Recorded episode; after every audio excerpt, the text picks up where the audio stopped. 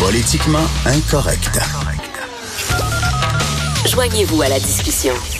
Appelez ou textez 187 Cube Radio. 1877 827 2346. Alors, G7 à Biarritz, à l'extérieur des murs, ben, c'est comme d'habitude des émeutes, des manifestations, le Black Bloc, des mesures de sécurité extraordinaires. Euh, à l'intérieur des murs, euh, on se demande exactement à quoi ça sert, ce qu'ils font. On sait que Donald Trump, lui, il aime pas ça, des ententes multilatérales. Lui, ce qu'il aime, c'est du one-on-one. Alors là, il est assis avec six autres chefs d'État. Il fait la baboune. À quoi ça sert exactement un G7?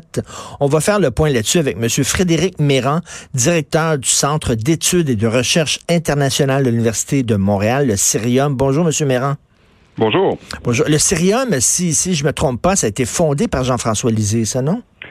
Euh, Jean-François Lisée en a été le premier directeur exécutif, mais ça a été fondé par l'Université de Montréal. OK, Oui. par l'Université de Montréal. Il était directeur exécutif. Donc, alors, on va, on va poser la bonne chose. La, la- la première question, à quoi ça sert un G7? Parce que là, on a l'impression, on n'est pas fou, là. On a l'impression que toutes les, discussions préalables ont été faites en amont. C'est-à-dire, il y avait des attachés commerciaux, des attachés politiques, des ministres, des sous-ministres qui se sont parlé. Puis tous les documents qu'on va signer ont été tous rédigés avant. Les ententes ont été. Finalement, c'est rien qu'un show. On s'assoit puis on rédige des documents qui avaient été préparés en amont depuis plusieurs semaines, non?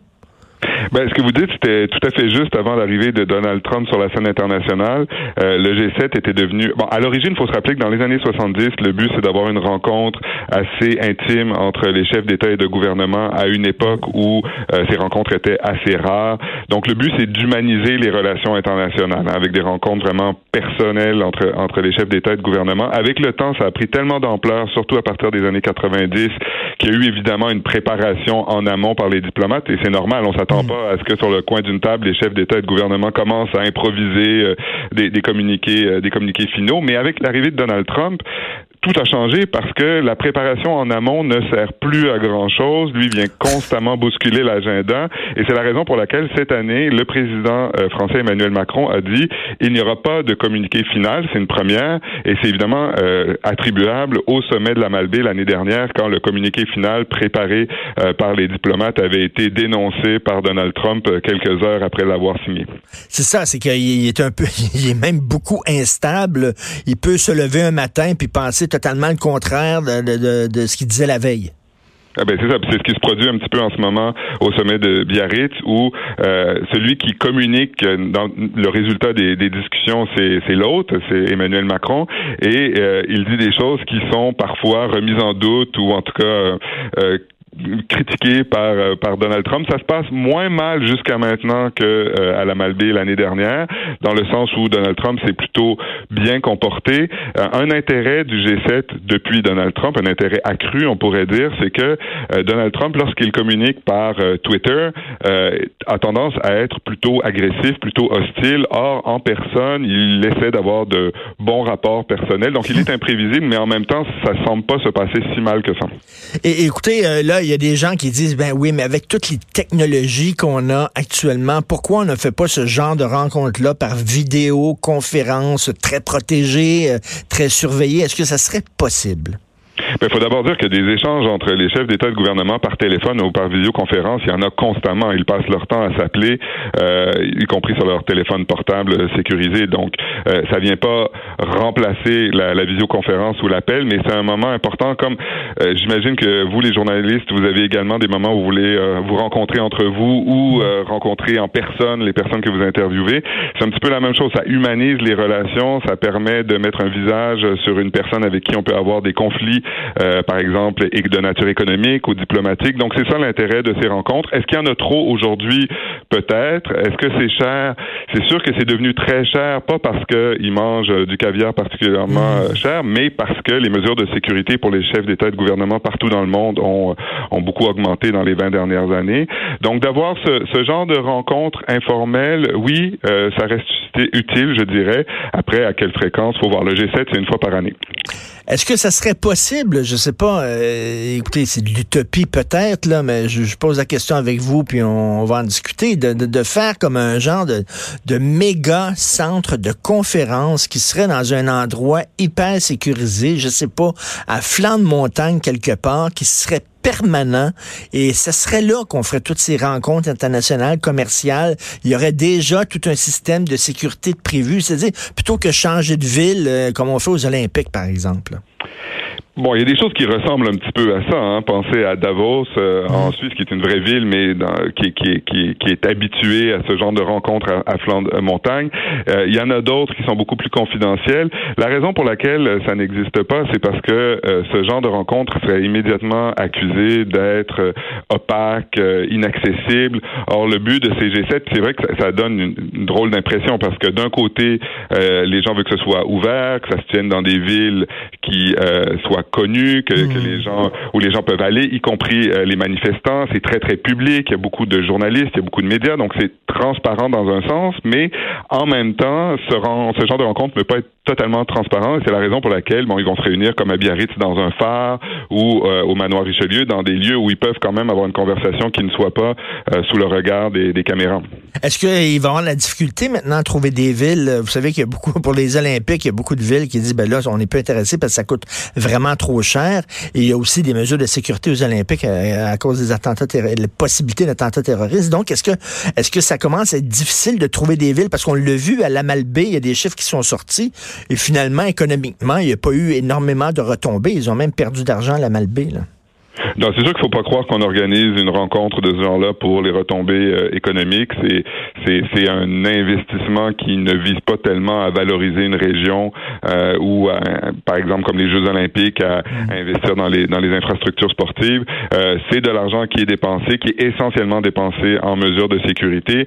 Mais peu importe l'endroit où vous le tenez, à partir du moment où vous avez tous les personnages les plus importants de la planète, de, du, du président indien au président américain, britannique etc., qui se réunissent au même endroit, ça va coûter très, très cher en mesure de sécurité. Après, pour euh, trouver des lieux, je fais confiance aux offices du tourisme pour dénicher euh, des perles rares un peu partout sur la planète. Donc, avant, avant Donald Trump, c'était un peu ronron, euh, plan-plan, ces rencontres comme les G, 7 c'était, bon, on, signait des documents sur lesquels on s'était entendu en amont, à l'avance. Lui, un peu brassant cabane. Oui, tout à fait. Ben, d'abord, le G7, à l'origine, c'est le regroupement des pays industrialisés les plus riches de la planète. Donc, dans les mmh. années 70, qui représentaient 75 de l'économie mondiale, qui étaient toutes des économies capitalistes, libérales, de marché. Euh, Aujourd'hui, ces économies-là sont moins importantes par rapport au reste de la planète. C'est environ 40 du PIB mondial, mais c'est quand même euh, considérable. Ce qui est nouveau par rapport euh, à même il y a cinq ans, c'est que ces, ces économies ou ces pays avaient tendance à être, avaient des, des, des accords sur certains enjeux, mais de manière générale, était d'accord sur les grands enjeux mondiaux et surtout sur les enjeux économiques, parce que c'est un regroupement qui doit se consacrer à la stabilité du système économique mondial. Euh, et là, avec l'arrivée de Donald Trump, évidemment, euh, ça change radicalement les choses, parce que sur la question du libre-échange, notamment, euh, il est il est le seul à, défendre la guerre commerciale. Il s'en vante même que lui souhaite la guerre commerciale, donc il, souhaite mettre, mettre fin au libre-échange. Donc ça, ça c'est un point d'achoppement très, très important et qui est nouveau dans l'histoire. Et l'autre enjeu, évidemment, sur lequel il se distingue, c'est la question de l'environnement, où il y avait un consensus assez large, même à l'époque de George Bush, pour dire, bon, ben, il faut faire quelque chose, par exemple, pour lutter contre les changements climatiques, alors que lui est très ouvertement hostile à toutes les mesures euh, dans ce domaine. C'est quoi les grands enjeux de ce, de ce présent, là, de ce, ce G7-ci? Là? La crise économique mondiale.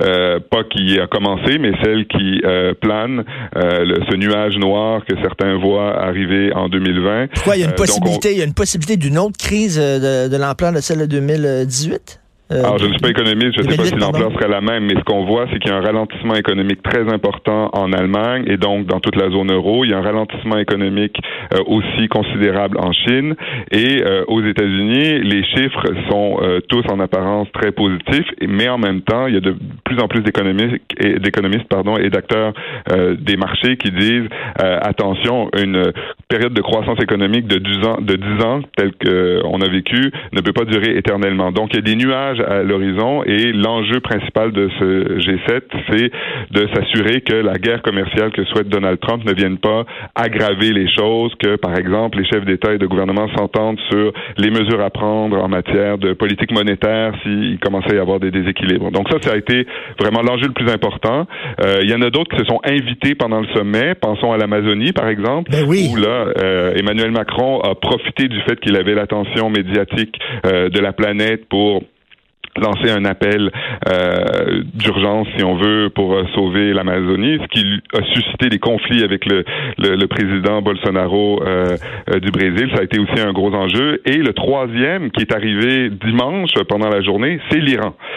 L'Iran, c'est un gros, gros sujet de désaccord entre les États-Unis et les Européens, parce qu'on le sait que les États-Unis ont, ont déchiré l'entente qu'ils avaient signée avec l'Iran à l'époque de Barack Obama mais les Européens, ils sont toujours attachés. Or, dimanche, euh, euh, Emmanuel Macron a invité en France le ministre des Affaires étrangères iranien, se positionnant comme un médiateur, comme celui qui pourrait trouver une solution euh, face à la crise iranienne. Est-ce que c'est utile des G7? Est-ce que vraiment, bon, les documents qu'on signe, est-ce qu'on les respecte, les ententes auxquelles on arrive, est-ce qu'on les respecte, ces ententes-là? Non, le G7 c'est pas euh, l'organisation des Nations Unies, ça produit pas du droit, ça produit pas des décisions, il n'y a pas de vote, c'est vraiment des discussions euh, qui ont lieu. C'est plutôt de la mise à l'agenda. Donc on met des sujets euh, qui seraient peut-être passés un peu sous le radar à l'agenda de, de la planète. un bon exemple de ça, c'est l'environnement, la question de l'Amazonie. L'année dernière, ça avait été l'enjeu du plastique, on, s'en rappelle, donc la charte sur le plastique. Donc c'est vraiment une façon de profiter du fait qu'il y a des milliers de journalistes qui sont sur place, mais qui, au-delà de ceux qui sont sur place, qui observent le sommet, euh, d'en profiter pour euh, dire, voilà, il y a tel, tel enjeu, on considère, comme chef d'État et de gouvernement, que ce sont les plus importants aujourd'hui euh, dans le monde et donc que les gouvernements et les sociétés doivent se mobiliser. Alors, des fois, ça ne donne absolument rien, mais des fois, ça permet quand même de faire avancer un certain nombre de choses. Si on pense à la crise économique de 2008-2009, le G7 et le G20 aussi, qui est une, une extension aux économies émergentes, avaient été le lieu où toutes les solutions de sortie de crise euh, avaient été élaborées. OK, donc euh, ça peut être aussi utile. Merci beaucoup euh, pour ces éclaircissements. C'est très intéressant, M. Méran. Merci. Ça m'a fait plaisir. Bonne journée. Frédéric Méran, directeur du Centre d'études et de recherche internationale de l'Université de Montréal, le Cirium.